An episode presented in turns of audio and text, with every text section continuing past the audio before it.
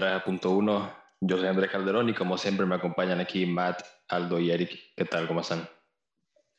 Todo bien, ¿y ustedes cómo han estado? Eh, yo bien también. It feels like ages since we've talked. Um, but I'm doing really well. Um, what can I? We're back by popular demand, Matt. Who's demanding that we come back? Kevin y María Yo solo, yo solo sé que mi culpa no fue de que se haya tardado tanto. La mía tampoco. Estoy, estoy con la conciencia tranquila. I'm probably mostly at fault. Bueno, soy el único también que tiene una casa en proceso, entonces. Pero bueno, eh, sí, ha pasado mucho tiempo, como dijo Matt, y las últimas veces que hablamos sí solo estuvimos hablando del COVID y ah, creo que sería aburrido volver a tocar ese tema, entonces decidimos volver a decidimos regresar a la serie de que empezamos hace ya no sé cuántos meses sobre la religión. Solo hicimos, solo hemos grabado uno de esos episodios y el primero estuvimos discutiendo de manera creo que muy general el por qué creemos en, en una religión en, en particular, en lugar de no creer en nada. Y dijimos, o nos quedamos con que el siguiente episodio, que sería este, íbamos a estar hablando sobre por qué creemos específicamente en el cristianismo, en nosotros, en lugar de las mil otras religiones que existen, y por qué queremos que, o creemos que es la religión eh, a seguir o la correcta. En- como la primera vez, creo que es difícil empezar desde un punto en particular, pero no sé si alguno de ustedes quiere mencionar algo del último tema o tiene algún punto de partida en específico para comenzar. Eh, te voy a ser sincero que ni me acuerdo cuál fue el último tema que tocamos. Po- Podemos empezar de por qué creemos o no creemos en el cristianismo y, y por qué. Sí, es- estábamos diciendo ahorita, antes de empezar, como decía Eric, que creo que va a ser muy de opinión personal, porque creo que es la manera correcta, la, la opinión y el sentimiento personal de cada quien. Pero sí, podemos empezar. Creo que también, bueno, a mi punto de vista, y no sé qué piensen ustedes, pero claro que tiene que ver mucho en dónde, dónde crecimos y la cultura en la que crecimos, que se nos inculcaron los valores del cristianismo y el cristianismo en general desde muy pequeños. Eh, no es como que hay otra religión predominante aquí donde, donde vivimos nosotros, pero creo que sí tiene mucho que ver. Pero creo que eso es cuando ya cuando seas pequeño, eh, a manera de que vas creciendo y te vas dando cuenta de, de más cosas y empiezas a tomar como tu propia opinión personal. Eh, sí tenés que llegar a una, creo yo, una decisión más personal en lugar de solo creer lo que te enseñaron. Y en ese sentido, mi opinión es de lo que he leído y lo que he visto y, he vivido. Yo en lo personal creo en el, cristianismo así de manera muy general, eh, porque creo que puesta en práctica y eh, aplicado a la vida humana, creo que es la que tiene más sentido no conozco a fondo todas las religiones y tampoco conozco a fondo el cristianismo, pero de lo poco que conozco creo que sí es para mí la que, la que es más lógica, eh, de manera racional, y también creo que históricamente ha sido la más, ¿cómo puedo decir? La más predominante y la más... Sí, más predominante y creo que eso también tiene mucho que ver, entonces creo que son razones por las cuales eh, yo creo en particular en el cristianismo, pero no sé ustedes. Eh, yo diría que para empezar, o sea, como dijiste, eh, no podemos ignorar eh, que nosotros fuimos criados en una casa cristiana para empezar. Entonces, creo que eso tiene bastante que ver a la hora de por qué creo yo en el cristianismo. Pero como decís, o sea, ya creciendo y viviendo como adulto, tienes que tomar vos la decisión de qué, qué religión vas a practicar. Y, e igual para mí, o sea, la, la, religión cristiana creo que es la que más sentido tiene, o es, la religión que le da sentido a la vida. Eh, para mí, y es la, la, religión también que te da una vida más satisfactoria, eh, una vida fulfilling, por así decirlo.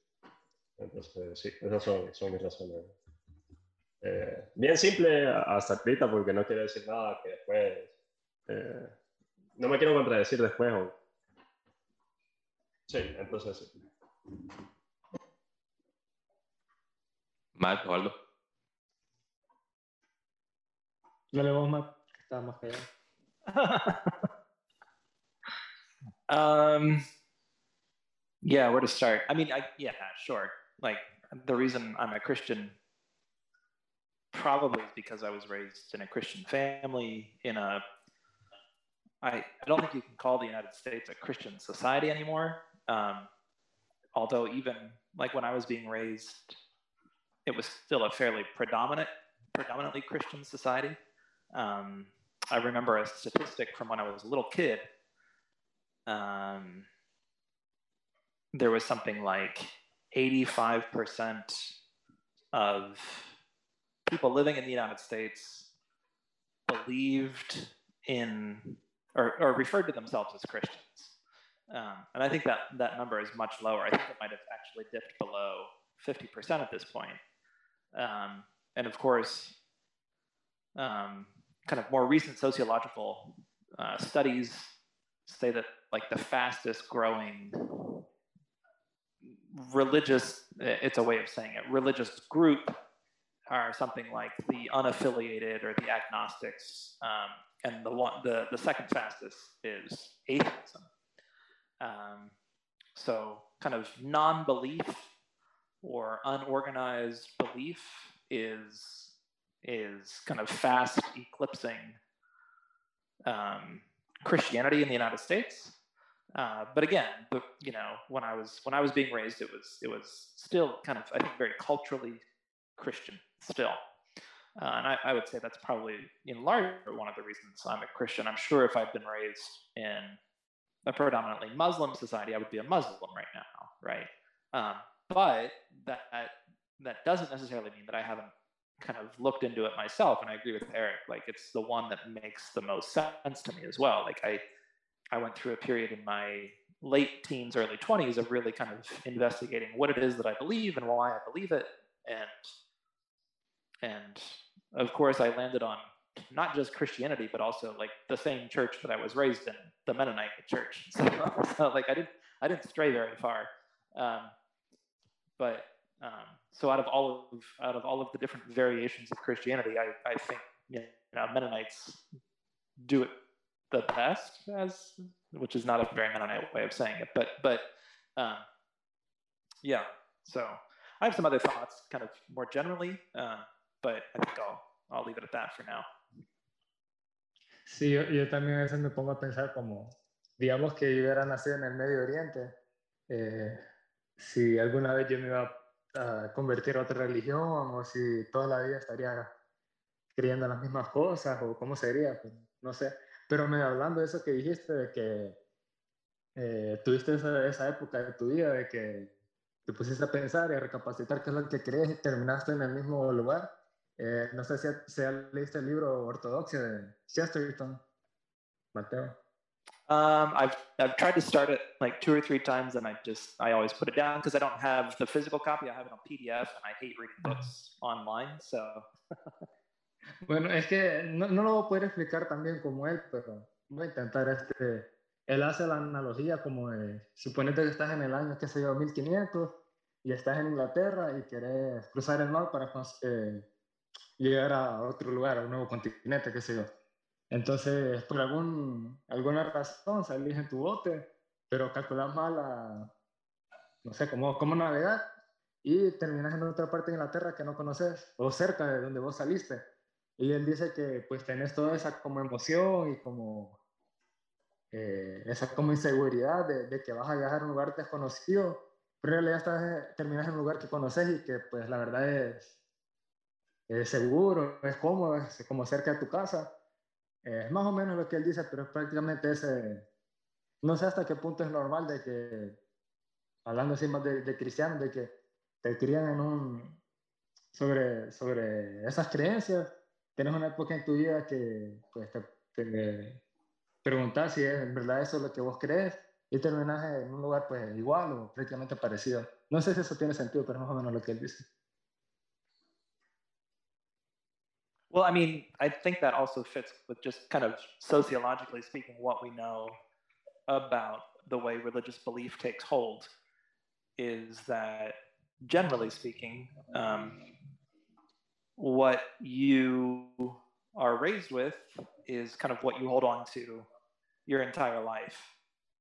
And it may change. Um, it's not to say that you know people don't go through evolution theologically or or or kind of religiously or, or whatever, but but that especially like um, like when you're in your teens, like that's that's when you become kind of inculcated with with certain religious belief. And so if it doesn't take hold in your teens, early 20s, it probably isn't going to take hold.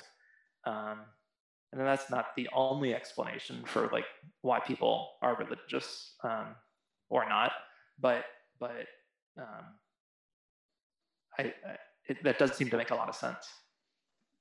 Eh, y no es que quiera desviarme del tema, pero cuando decís que estuviste interesado en otras religiones o tal vez en, otras ramas del cristianismo, eh, ¿vos actively participaste de, otra eh, church o solo fue como que investigaste de, de, cierta religión? Porque, digamos, igual a mí me llamó la atención algunas, no algunas religiones, pero como que su punto de vista y como que, ah, porque piensas de tal manera pero no es como que yo participé de, otra iglesia, además de la católica y de la evangélica. Entonces, no, no sé si, si, si vos participaste también. Yeah, I mean, when I was in college, I went to, I mean, just to, to kind of explain a little deeper, I went to a, uh, a, a Christian college, but it was a pretty liberal Christian college by all, like it, I mean, it wasn't super conservative, uh, and it drew in a lot of different, especially Christian backgrounds, but even people that weren't from from a Christian background. Uh, and so I was, I was, exposed to a lot of different Christian traditions for the first time, really, because I was raised Mennonite. Um, all my closest friends were Mennonite, uh, and and beyond that, like even like my friends at in school were were some form of Christianity, but but like that didn't seem to really matter that much. But anyways, yeah, when I was in college, then I I not only kind of had my beliefs kind of um, challenged by other kind of close friends from other Christian traditions, but then I also kind of on my own explored. And so, like, I, I went to an Episcopalian uh, church for a while. I went to uh, um, um, more like what you would what we would call here in Honduras an evangelical um, church for a while. Um, I went to Catholic mass quite a bit. Even even like I'll, I'll still go to Catholic mass. I really enjoy it. Um, and like at Easter, like that was that was really the only church that was like in Semana Santa. That was the only church that was really open here in Honduras. And so we went to we went to mass during Semana Santa at the Catholic Church. Um, and then beyond that, like I've also been to Buddhist, um, like real Buddhists, not like just kind of making it up as they go, but like real Buddhists in in Philadelphia. Um, I went to kind of I, I don't know you know what you you what you would call it like a Buddhist meeting or or you can't really call it a service. Um, there was a lot of meditation, kind of that. Um, and I've been to um, Islamic mosques uh, a couple of times and find it really beautiful. Um, I've been to Jewish services before, and I find, like in all of them, I find something really beautiful and true as well. I should I should say. Um, I don't find them to be.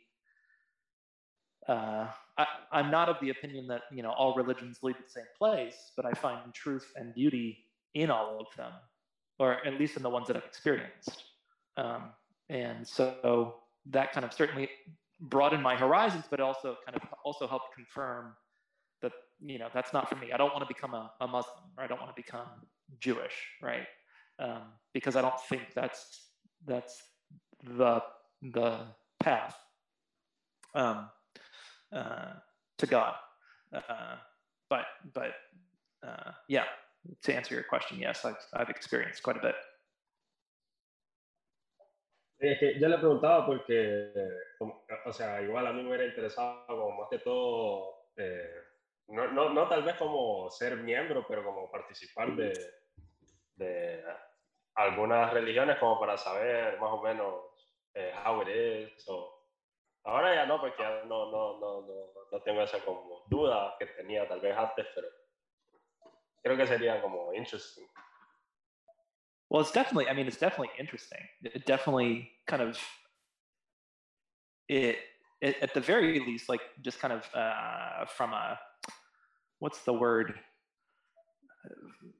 uh, sociological perspective, maybe like it just it it broadens your horizons in terms of this is how people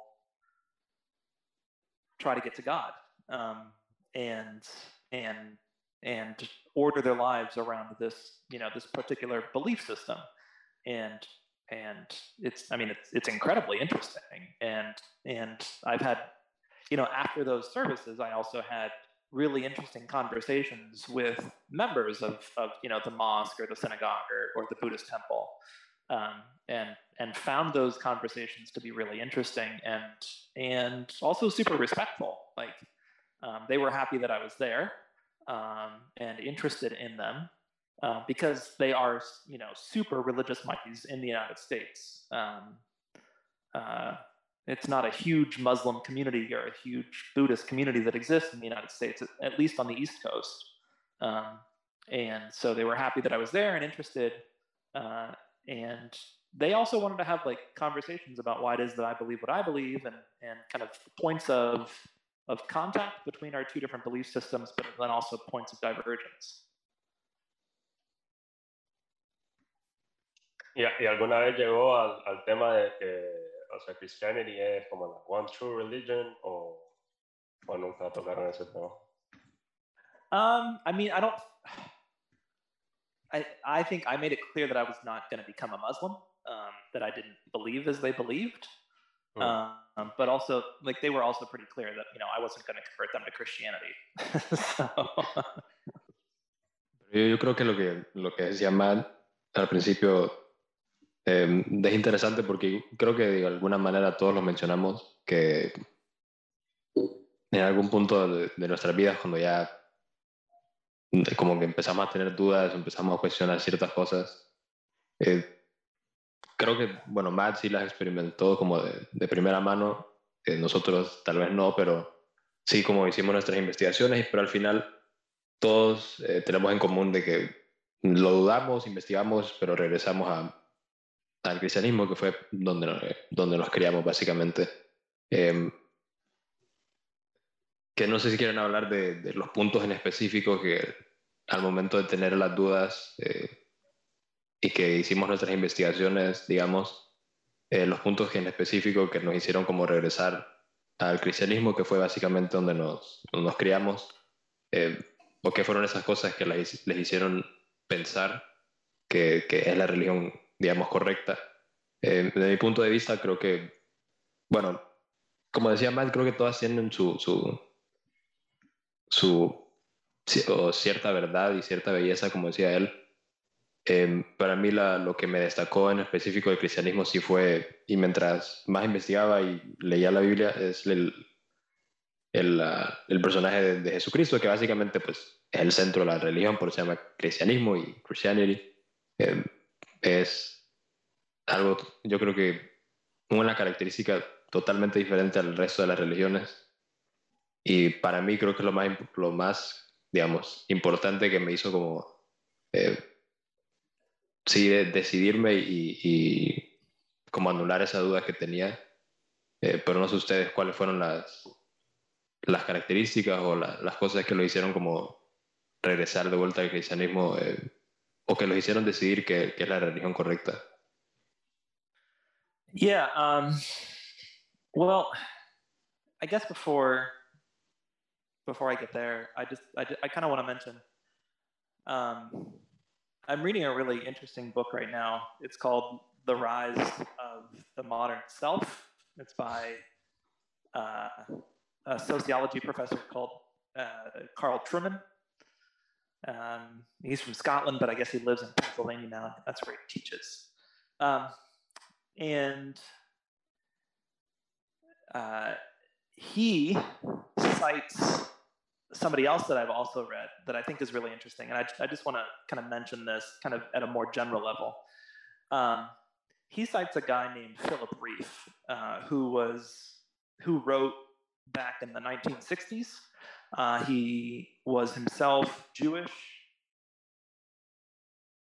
so like didn't really didn't really kind of believe in in the strong points of Judaism as such. He was just kind of culturally Jewish.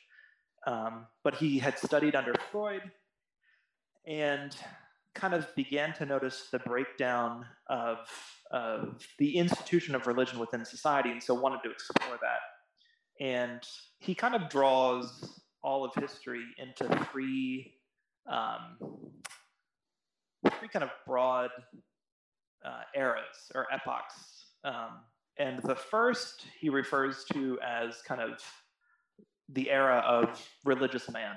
And that goes all the way back to the, to the ancient Greeks. And there's, there's real differences between the way in which the ancient Greeks um, believed in religion versus kind of what we're more familiar with, uh, with Christianity or even Islam and Judaism. And um, as you should remember from your history class, uh, like Judaism is is kind of the point in which religion becomes much more personal, um, where God, the God of, of, of Judaism, becomes a very personal God and takes an interest in people's lives. And prior to that, um, the gods of, of the various religions of the ancient world was was a very impersonal God, demanded sacrifices certainly um, was but but was like the god of a particular tribe or a particular city or so on and so forth right? And that wasn't just the ancient greeks. That was you know the babylonians and the egyptians so on and so forth. Um, and and that era of religious man uh, dominates all the way through to about you know the age of the enlightenment 16 1700s and and then a shift takes place um, where where man doesn't answer kind of life's questions through religion anymore quite so much as as through his own efforts. And that's not to say religion dies uh, or man stops believing in in in religion uh, but that that life's answers are brought about through kind of an outward movement um, like i through reason or through my own um, through my own kind of economic activity, I can I can shape the world and I, I can make sense of the world and I can I can um, not just not just come up with answers, but also sh- shape the world uh, in a way. And he calls this the the epoch of economic man. And economic man lasts up until about you know the end of World War II, and then this is where Rieff notices that things begin to, to drastically change. Um, he calls, you know, from the 1950s onwards, the age or the epoch of psychological man, um, where man turns inward to find meaning within himself. It's no longer just kind of even out there, um, kind of at an objective level, reason, science, or whatever. It's it's now inward, and it's almost entirely based on feelings. Then he wrote this book um, called, I think, it, the Therapeutic Society or something like that, um, back in the 1960s. And so that's all really interesting. Um, and and I only mention that just to kind of uh, to kind of springboard into somebody else that I think is, is really interesting. It's a guy, it's a French author named Rene Girard. And he has a theory uh, that he calls the scapegoat theory, where he also looks at, at, at you know religion throughout throughout time and in different societies and and, and how they come about it. Um, and his thing is that that for most of human history, or we could say all of human history, people are looking for a scapegoat. People are looking for something to alleviate their sense of guilt and their sense of shame and and to blame problems on something else. And and religion, in a way, kind of functions as that um, a way to alleviate their their their sense of guilt and shame and and and and what in in Christian theology we also call sin, right? Like like when we when we do something wrong, we feel immense shame, and how do we alleviate ourselves of that? And he says it doesn't really matter um, if it's an organized religion or an unorganized religion. We all do it, um, and he's still alive, Rene Girard. Um, and so he looks at kind of the modern moment where religion is kind of the institution of religion is is basically falling apart around the world. Um, and he says just because kind of the, the older traditional forms of religion are falling apart doesn't mean that people have stopped being religious. And so even though like we're no longer religious man or economic man, even though we've become psychological man, it doesn't mean though that we've stopped looking for ways to alleviate ourselves of this guilt and shame, which is very real. Um, it's simply that we find other ways to do it. And so you look at something like, um, and not to pick on wokeness because I don't, I don't, I don't want to do that. But, but like, if you look at kind of wokeness in the United States and Europe, and even here, like you know, kind of the more the people that want their white points. Um, is that what they were called? White points, yeah. You're at the top of the leaderboard. Yeah. Yeah, yeah, yeah. Um, like they do it too. um, it's it's with it's with uh, like the virtue signaling and and trying to alleviate themselves of like what white guilt and and and and we saw this last summer kind of in these really bizarre displays of almost religious devotion to notions of of white privilege and and white normativity and, and trying to and and the girls that we had on that, that we talked with i think about abortion like somebody tried to like one of them tried to venture into talking about like um, neo-colonialism or like the effects of, of spanish colonialism and how we have to throw that off like all of that is for rene girard like an instantiation of kind of the religious impulse that exists within man um, and and the only thinker that really dismisses all of that is Nietzsche. Um, we, we, man, you know, the Ubermensch should be able to rise above all of that and and kind of create his own system of morality and and, and feelings of guilt kind of are are what hold us back and, and create you know this slave mentality. Um, anyways, what sets Christianity apart is is as you said, Andre, the person of Christ. Um, and if what Rene Girard says is true, then like that's that's where I think all other religions fall short is that they don't give mankind a real out, um, because Christ is is the divine, kind of the transcendent being, kind of breaking into the material world and giving mankind an out from his guilt, his shame, his sin, his brokenness.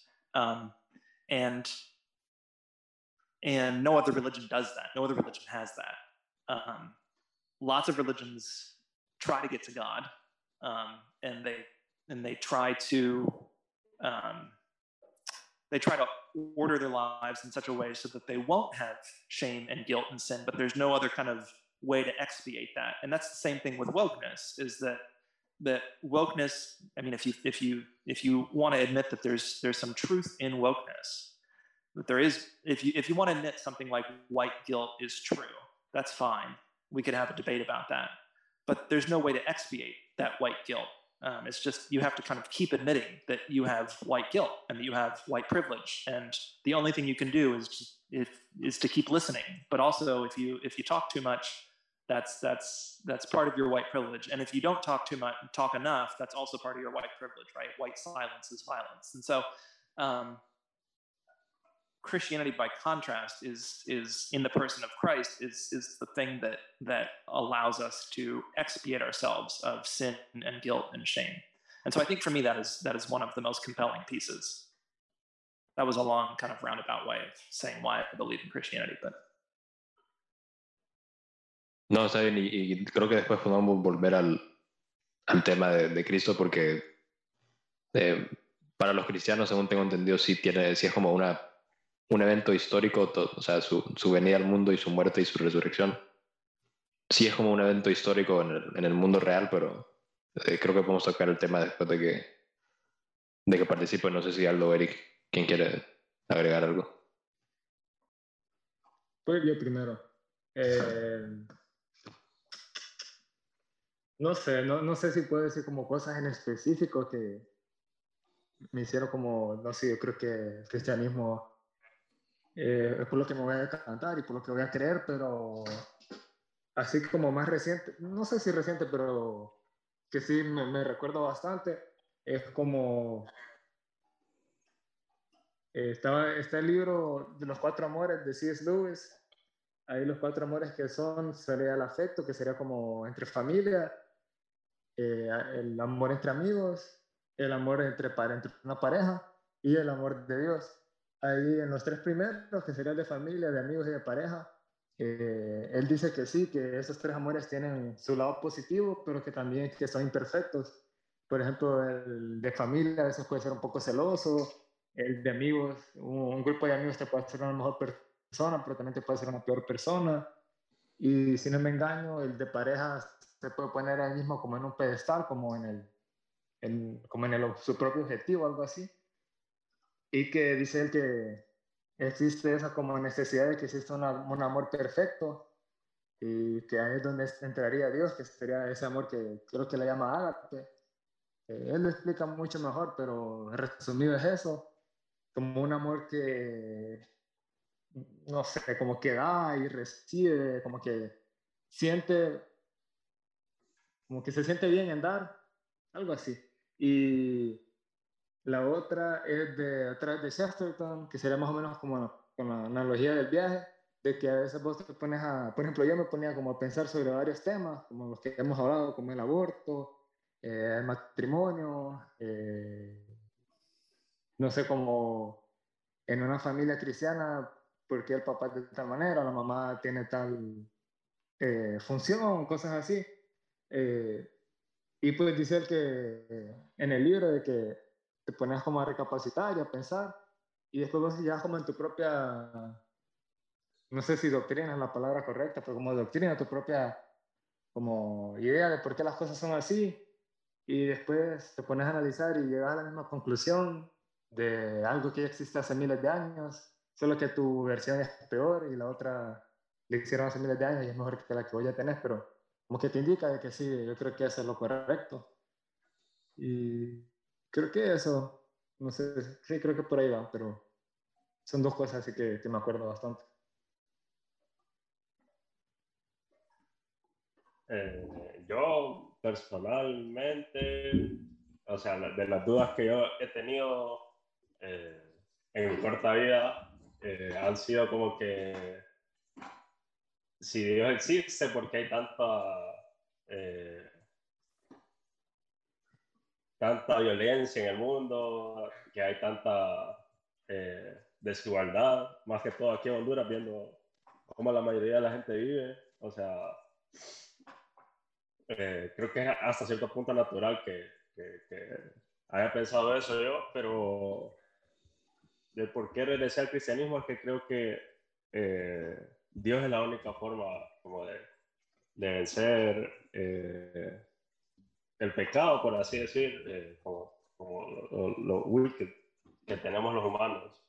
Porque si, eh, o, sea, o sea, yo en, en ignorancia yo podría decir como que, ¿por qué pasan todas estas cosas si Dios existe? Pero es como, si Dios existe, pero hay personas que deciden no, no seguirlo. Entonces eso es como, eso es el, el, humano, no, no, es, no es Dios necesariamente.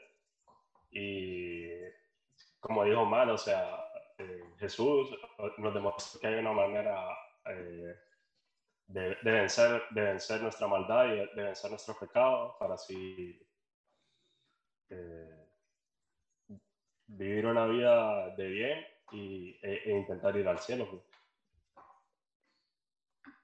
Más o menos va por ahí, pero no, es, que, no es que tenga tampoco como un speech preparado para eso. Sí, eso es más que todo. O sea que para mí tiene sentido pues que, la imagen de Dios es, es, lo, que, lo que de Dios y de Jesús eh, que, sea lo que what we strive towards en, en, vez de nosotros buscar como nuestra propia como que cada quien buscar su, su, su camino por así decirlo Yo creo que son varias cosas que, que distinguen el cristianismo de las, de las demás religiones. Como les digo, creo que la más grande es esa, la personificación de, de Jesucristo. Eh, también, como decía Eric, creo que la libertad de, de, decisión que, bueno, según el cristianismo que Dios nos da a cada uno, eh, creo que también es algo eh, simbólico y, y, significante dentro de, la religión. Y yo creo que son muchísimas otras cosas más creo que la Biblia está llena de, esas referencias, pero sí, como les decía, creo que, que la, la, imagen de, de, Cristo creo que es la más, la más importante e incluso eh, mencionaba que para los cristianos sí, sí es un evento como histórico que, que más o menos cuando yo cuando estaba menor y mucha gente igual que, que no es creyente del cristianismo, sí piensa como que la, la, la imagen de Jesucristo es como solo eso, una imagen y que y que no es algo eh, históricamente real y demás, pero, pero estuve leyendo y también dentro de lo que eh, está en la Biblia, que bueno, en una clase con Matt sí la, lo estudiamos medio, no muy a fondo, pero sí de manera un poco general y sí hay dentro de la Biblia como eventos históricos que sí, pues son, digamos, fueron reales, entonces eh, es como el, el,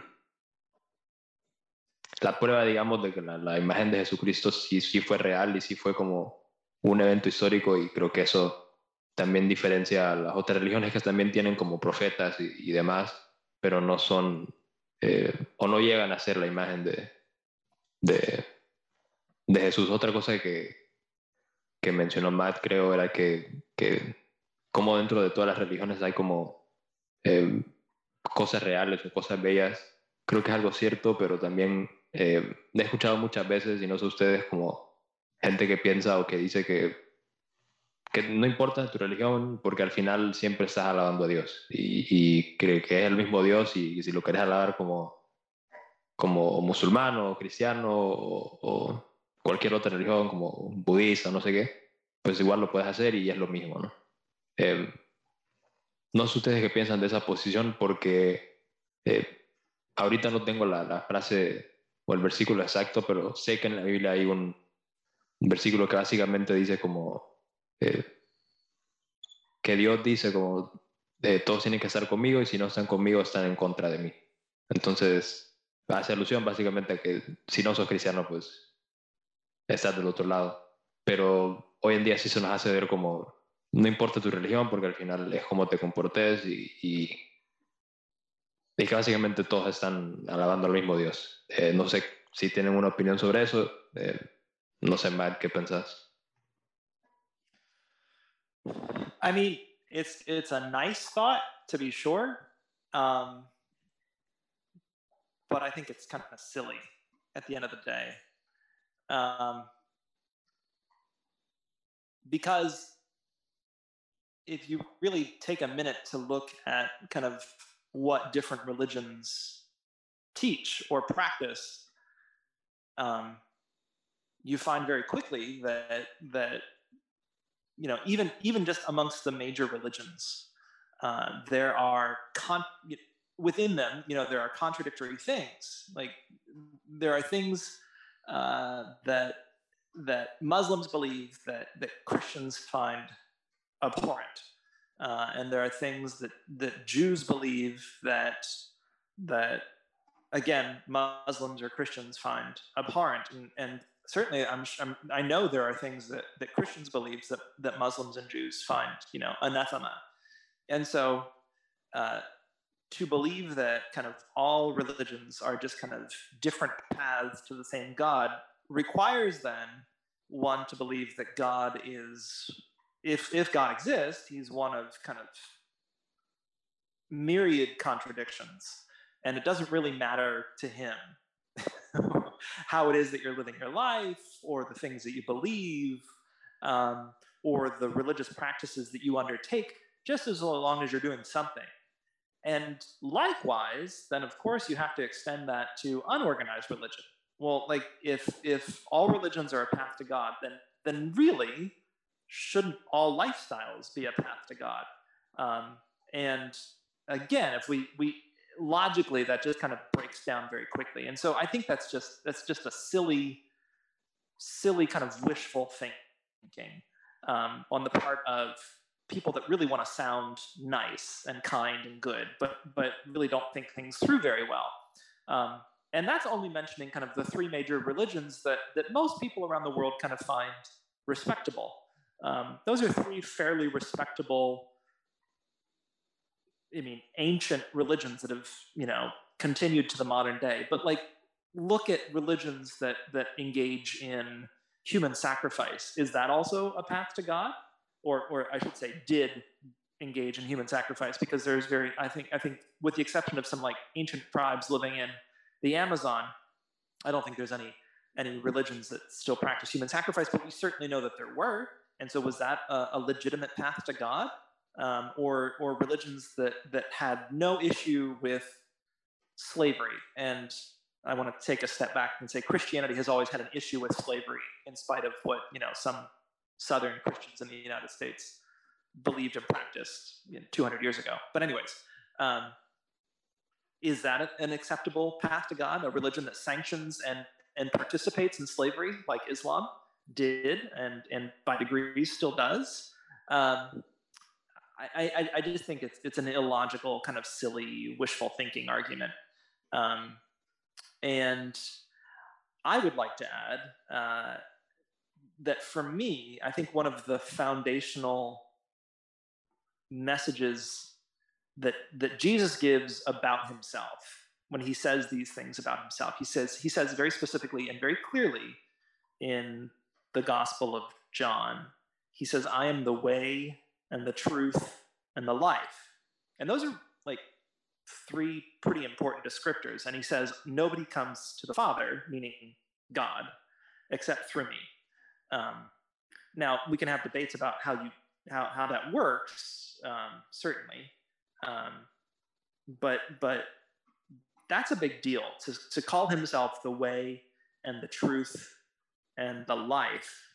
Um, I mean, those would be kind of three interesting nouns and, and adjectives also to to break down uh, what it is that he's actually saying about himself. But but um, maybe we want to do that, or maybe we don't. But but but that I think for me is is a pretty foundational statement about who Jesus says he is.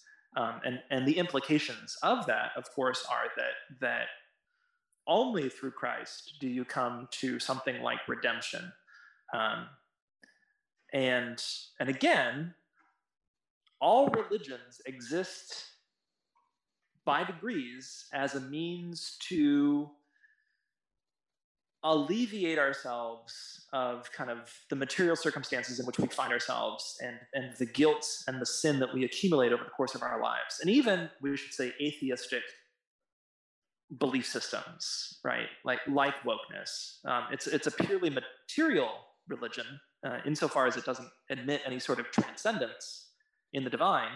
Um, but it still exists as as a kind of a closed system um, to transform people's lives and and and marxism is another example right marxism um, looked at properly really is a kind of religion um, it had it had kind of this is where the world is headed um, and this is how you become a new man. You know, the soviets love to talk about the new soviet man um, that they were creating. Um, they were talking about kind of a future utopia that they were kind of building here on earth a heaven on earth. Um, marxism itself was properly understood a kind of religion. Um, and and when you kind of look at it clear-eyed you can see that it's a failure and woke wokeness will be a failure. And I think, comparatively speaking, all other religions fail in their pursuit. And the only, the only, I shouldn't say religion, but the only path that is successful, that does give life and not death, is through Christ. And that that that is is for me kind of the final word, I guess.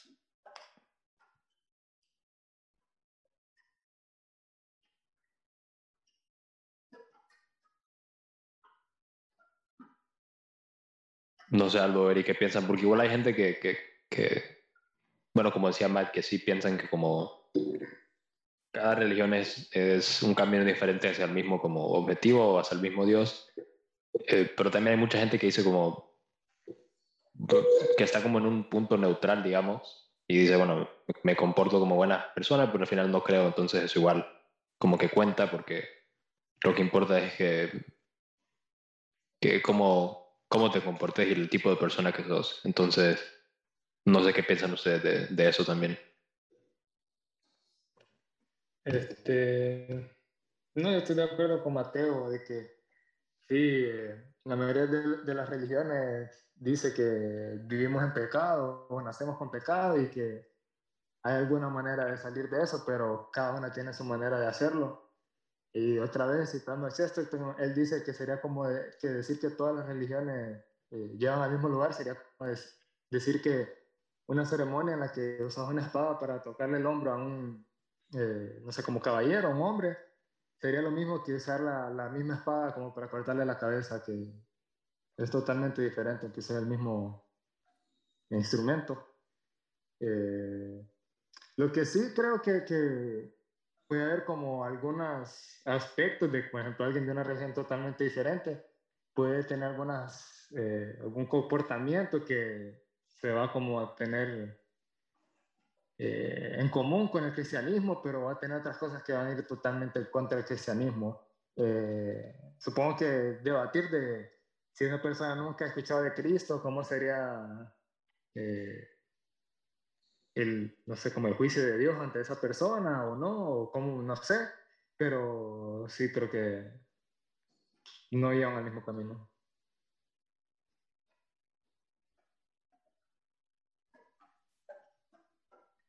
Sí, o sea, yo también estoy de acuerdo tanto con Matt como con Aldo.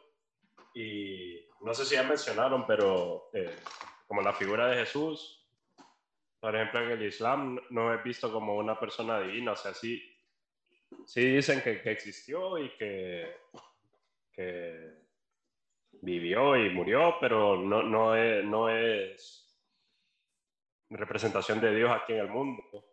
Entonces son, son así como pequeños detalles que, que cambian todo.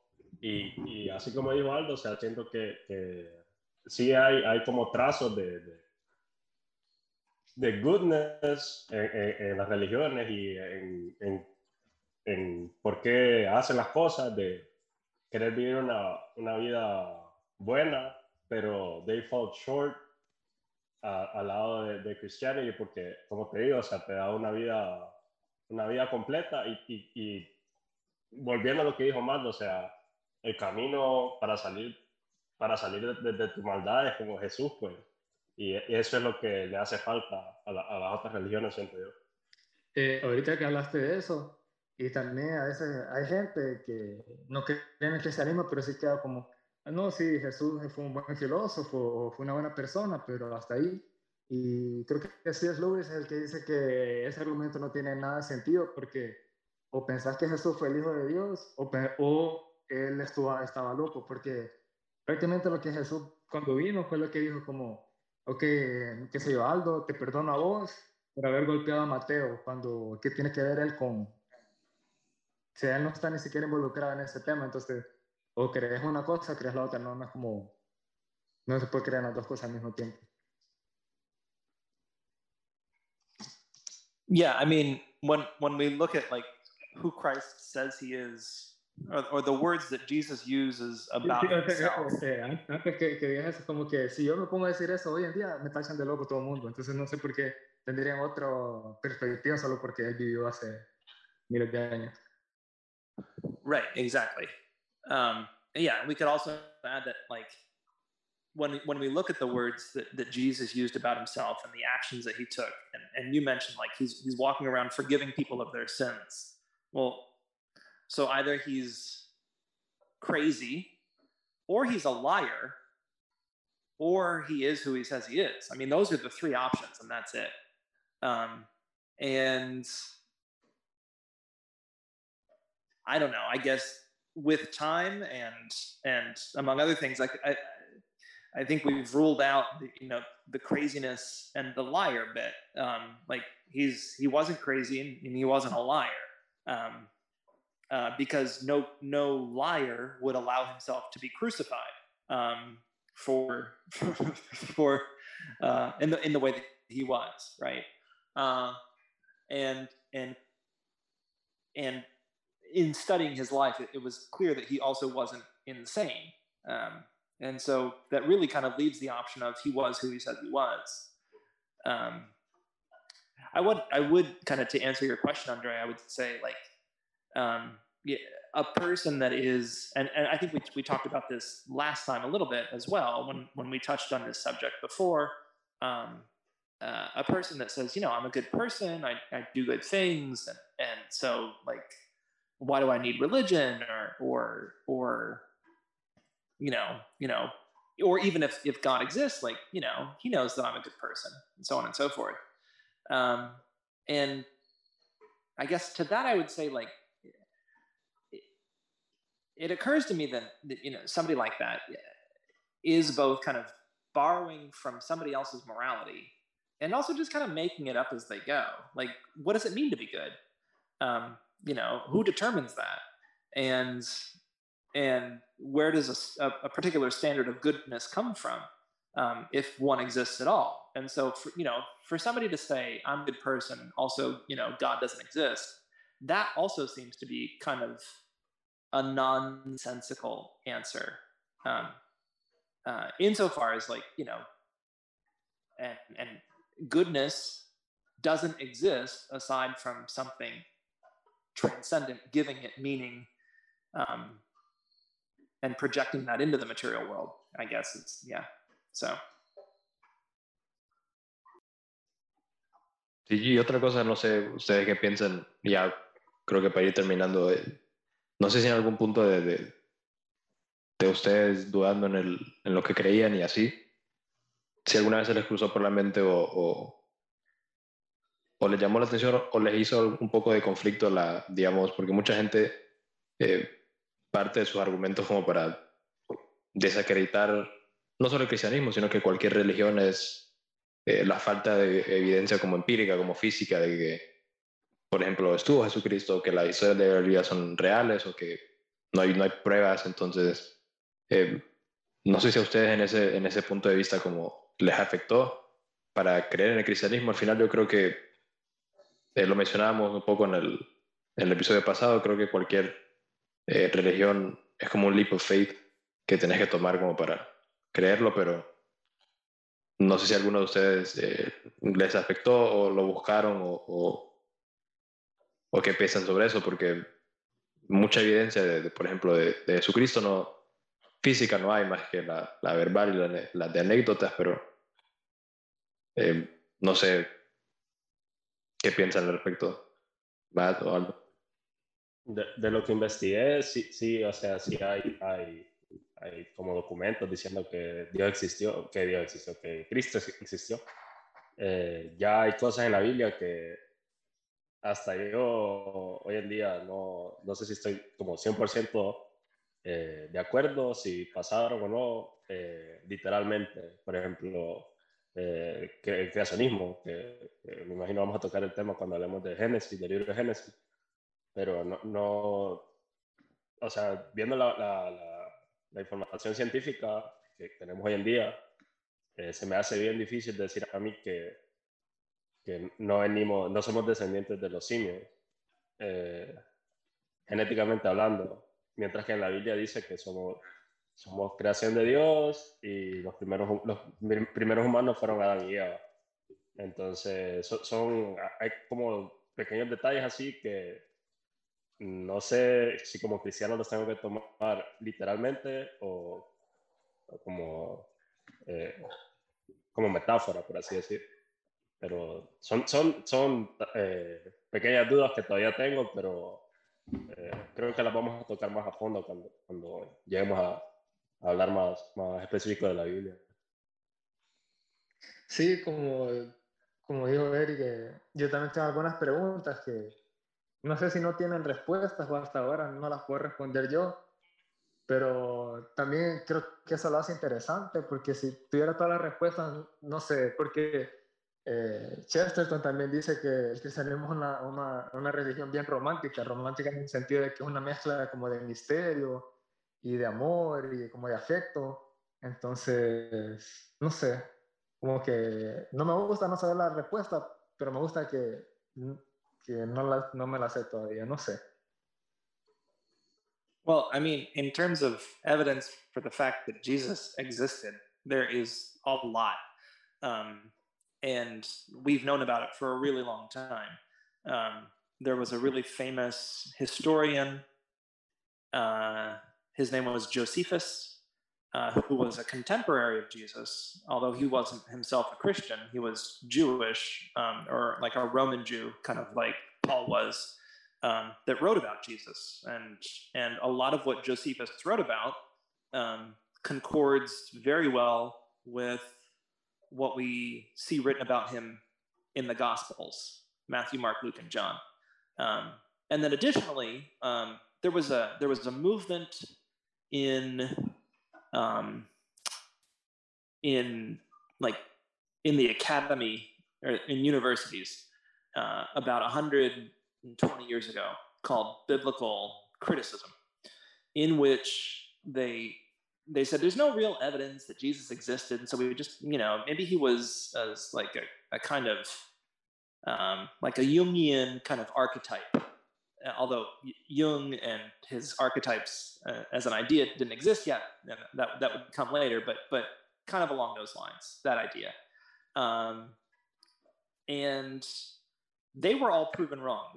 These are people, uh, guys like named uh, Walter Rauschenbusch, um, and Karl Barth and others, uh, they were all proven terribly wrong because in the 1940s and the 1950s, um, we had the uncovering of the Dead Sea Scrolls um, and other kind of then later other other writings in in Qom, um, and all of them were kind of independent, not Christian. Um, uh, writings that corroborated much of what we understand about Jesus. And so that, that he was a real historical person is absolutely true. Um, and what he said about himself is is also true.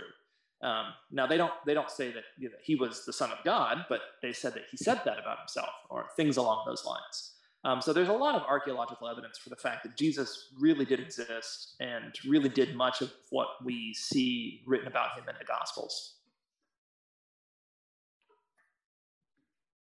Sí, yo, también había visto en internet, o sea, que hay registros de, o sea, como decir, de, su vida y de, los milagros que, que él hizo. Eh, incluso, eh, como decís, judíos que, que, o sea, ponían su vida en riesgo al, al, al dar, al decir de esas cosas, pues, que Jesús había hecho milagros y que eh, decía que era hijo de Dios. O sea, en ese tiempo a la gente los lo, mataban, pues, por decir, por decir eso porque decían que era blasfemia, entonces, eh, no sé, o sea, ahí están, ahí están los registros. Eh, no los tengo aquí en mano, pero sería interesante eh, investigar eso. Yeah, I guess, I guess I mean that's that's a, that's an interesting point, um, Eric. Is that like beyond the archaeological archaeological evidence that we have for the, the existence of Jesus as a real person, um, and there's a lot of it, is the fact that like all of his followers after his death clung to their beliefs. Like Jesus was not the first guy to come along and claim to be the Messiah or claim to be some sort of savior for the Jewish people. There were lots of people that had done that already. Um, but after their death, their movements quickly dispersed because it was clear that, that they had been frauds. Um, but the early Christians persisted in their belief even after the death of Christ, which points to the fact that there must be some something going on in that particular movement that that people saw as true. Um, because, as you mentioned, their lives were at serious risk, not just from Jewish authorities, but also from Roman authorities. Both the Romans and the Jews that were kind of in league with the Romans in Palestine um, wanted to stamp this religion out as quickly as possible, and and and in spite of that, in spite of you know the real risk to their lives, um, people clung to this belief, and the religion grew very very rapidly.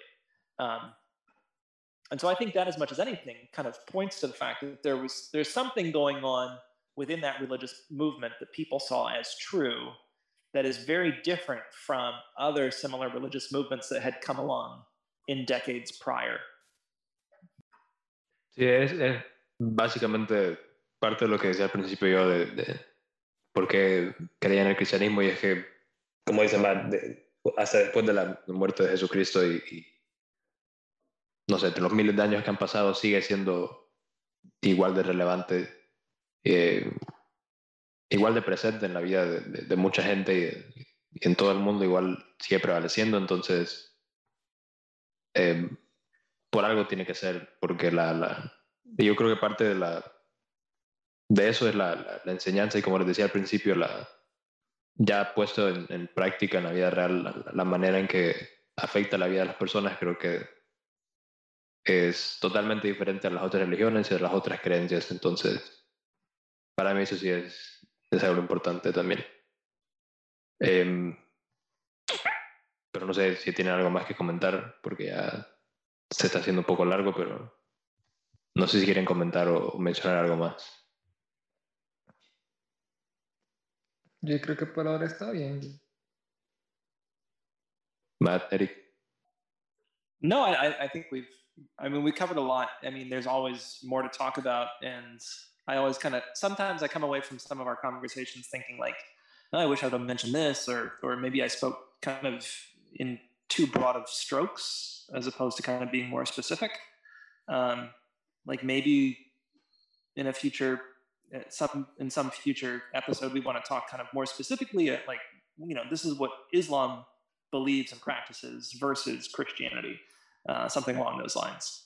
Um, but but yeah, I think for now we've we've covered a lot. Sí, yo creo que para hacer el, el primer como, episodio oficial de religión eh, está bien, o sea, primer, primera parte, o sea, creo que está bien. No sé, no sé si en, en, el otro vamos a hablar más de la Biblia o vamos a seguir hablando más en general de, religiones, pero no, está interesante la, la conversación. Yo creo más que, que, sería interesante tal vez comparar algunas, así de manera más específica, no solo eh, superficial como lo hoy. Y sí, es también difícil hablar de, del cristianismo sin mencionar la Biblia y, y, citarla textualmente, entonces creo que para la próxima ya podemos entrar en, en definitivo a, a ciertas partes de la Biblia, tal vez ir cronológicamente desde el primer libro o discutir la importancia y después empezar, pero sí, eh, creo que eh, es algo igual súper simbólico para, para la religión, entonces eh, sí hay que indagarlo un poco. Em, pues si no tiene nada más que, que, mencionar, yo creo que ha sido todo por, por hoy. Gracias por escucharnos y pues nos vemos la próxima semana. Gracias. Adiós.